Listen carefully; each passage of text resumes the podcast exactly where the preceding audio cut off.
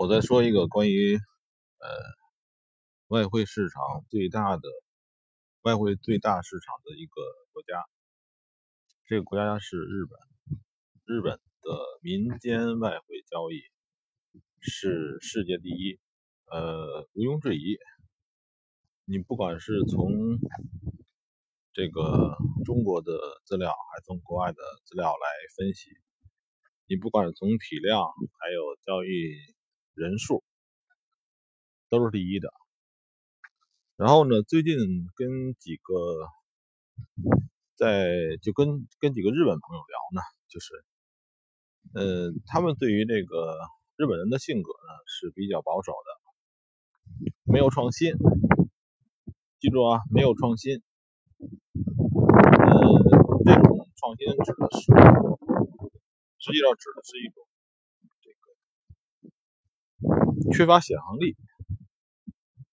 其实中国人大多数也是没有创新，但是呢，中国人是有很多想象力的。呃，日本人的性格呢，就是那种呆板啊，这是一贯的性格。那这种性格呢，似乎很适合做外汇交易。这个怎么说呢？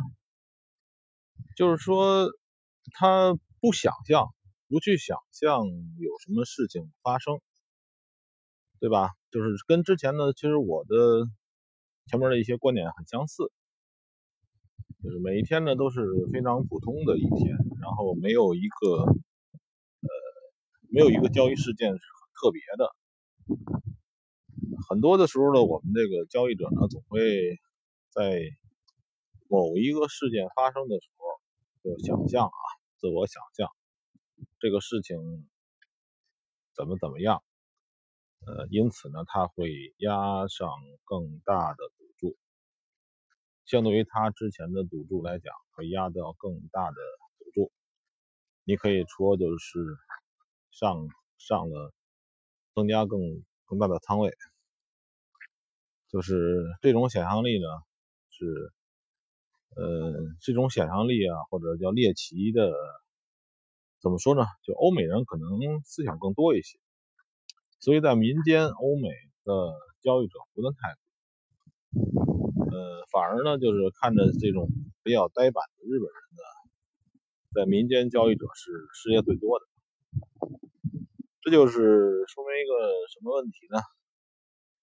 在这种漫无边际的外汇里面，这个缺乏想象力是一种好事。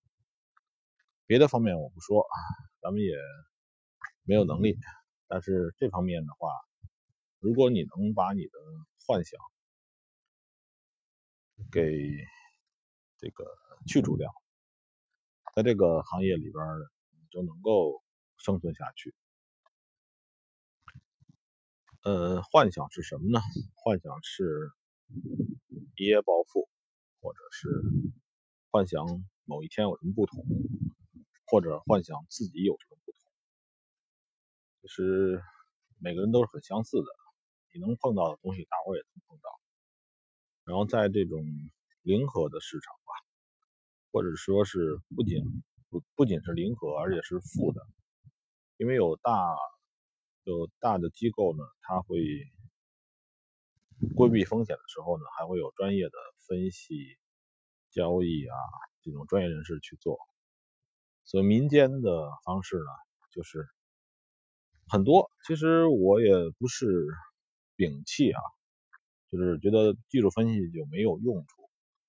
那那个东西呢，是属于下一层次的东西。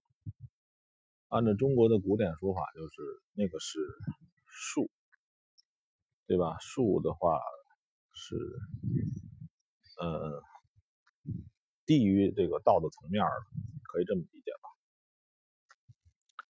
然后呢，有也有人提过啊，就是很多这个讲宗教的人士讲过道和术。我说一个概念啊，道呢是。为什么要去道？可以理解为呢，就是为什么要做。术呢是怎么做？就是这个本质区别就是这个样子，并没有说，呃，它一定比它高，它是有两个不同的层面的东西。就是你要明白为什么要做，比明白怎么去做要更基础一些，否则南辕北辙，对吧？你的最初是什么都不知道。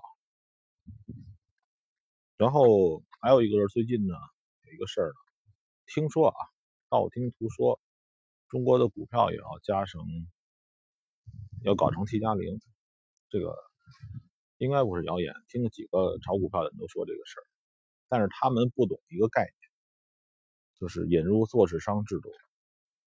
我听了这个事儿，我觉得这个事儿嗯很大，这个事很大的事儿。如果引入做市商制度，在中国股票里边，也就是说呢，每一个券商都是一个庄家。呃，如果这么玩的话，比如说以前你在哪个什么什么证券公司开户，现在他就变成了这个庄家，这个屁股决定脑袋。早期的时候他是想收点手续费，现在呢，他站在你的对立面。对啊，你买他卖，你卖他买啊。这么玩的话，嗯，也有好处，至少肯定多收了一些手续费。后边的事情呢，就是，呃，中国人呢，一般投资者他层次素质比较低，对于新引入的概念，就是游戏规则吧，他不去深究。只有到时候那个，就像前不久那个、那个、那个中航那油那事儿。其实呢，就是如果说，呃，对事情比较研究透的人呢，会从他这个产品的每一个词儿、每一个概念去研究，估计也能看出来它是什么。但是大多数人不会。呃，所以这股票这个事儿呢。到时候如果真的出来之后，很简单，就是把他的那个新改的那个方式、那个名词，好好的研究研究，不要他们说什么就是什么，把里边呢有可能翻车、有可能吃亏的那种东西，把它琢磨透了，然后呢，剩下的的话就是至少先保证在。不掉坑里的方这个这个情况下，然后剩下的话再想办法盈利，好吧。